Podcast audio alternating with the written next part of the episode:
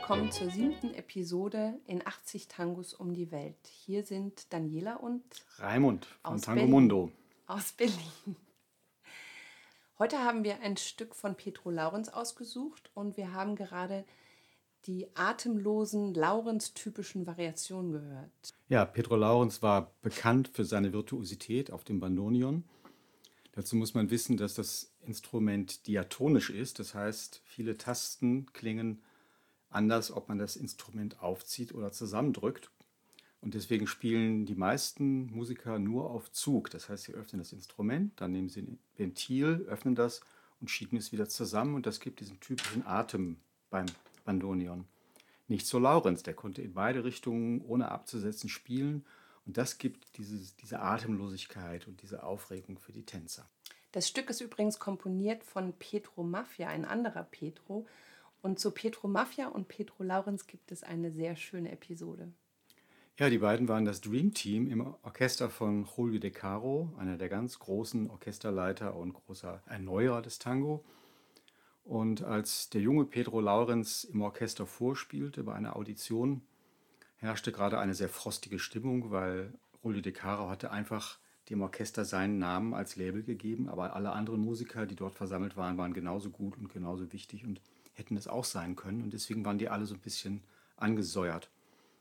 Als der junge Pedro, der später Pedrito hieß im Orchester, damit man die beiden auseinanderhalten konnte, vorspielte, hob Mafia einfach nur die Augenbrauen. Offenbar gefiel es ihm und dann ging er zu De Caro, ohne ihn anzugucken, stellte sich neben ihn, weil das gehörte nicht zum Stil, dass man sich ansah, und sagte einfach nur, der kann bleiben.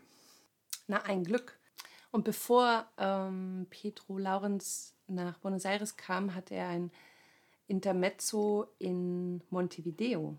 Ja, er ist geboren in Buenos Aires und ist dann nach dem Tod seines Vaters mit seiner Mutter nach Montevideo und hat dort seine beiden Halbbrüder kennengelernt. Er kannte sie vorher nicht. Und die beiden waren Bandonionisten. Pedro hatte davor ein bisschen Geige gelernt und durch diese beiden Brüder kam er zum Bandonion.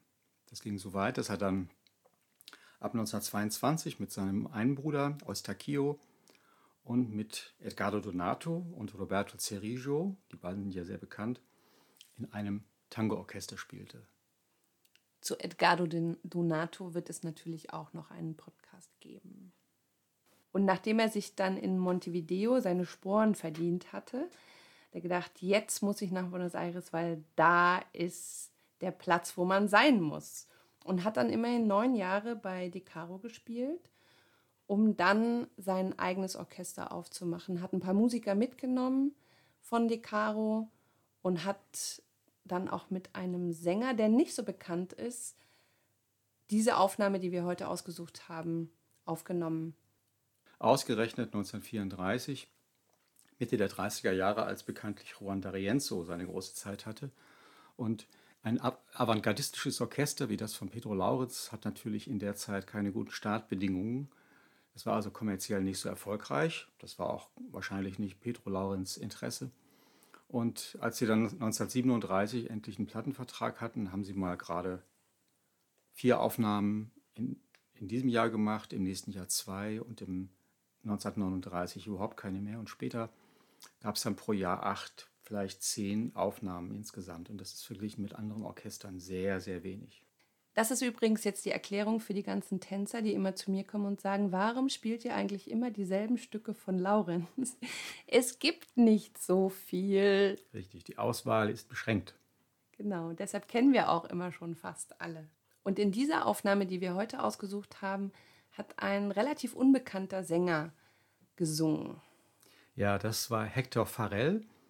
Der ist 1908 geboren und hat schon früh in Rundfunkstationen äh, gesungen und ist dann 1931 nach Europa gegangen, hat eine Tournee gemacht mit einem Tango-Ensemble. Und das ist da zerbrochen, das Ensemble. Übrig blieben die beiden Sänger, Hector Farrell und ein Kollege. Irgendwann ist auch der andere Sänger abgehauen und er hat dann alleine in Spanien sich noch ein bisschen umgetan. Das war aber so ein abenteuerlustiger Typ, hat dort Plattenaufnahmen gemacht, nicht nur Tango und ist dann 1934 zurück nach Buenos Aires und ist dort zu Pedro Laurenz gestoßen. Hat aber gar nicht so viel mit ihm aufgenommen. Nein, das waren nur wenige Aufnahmen. Später hat er ihn verlassen, ist dann nochmal bei Julio De Caro gelandet, was für seine Qualität spricht, weil Julio De Caro war sehr anspruchsvoll. Da schließt sich auch der Kreis wieder. Da schließt sich der Kreis. Und mit 35 hat er beschlossen, dass Tango nicht mehr seins ist und ist als äh, Immobilienmakler ins Leben getreten. Es gibt kein gesichertes Todesdatum. Entweder ist er 112 heute oder er ist unbekannt verstorben.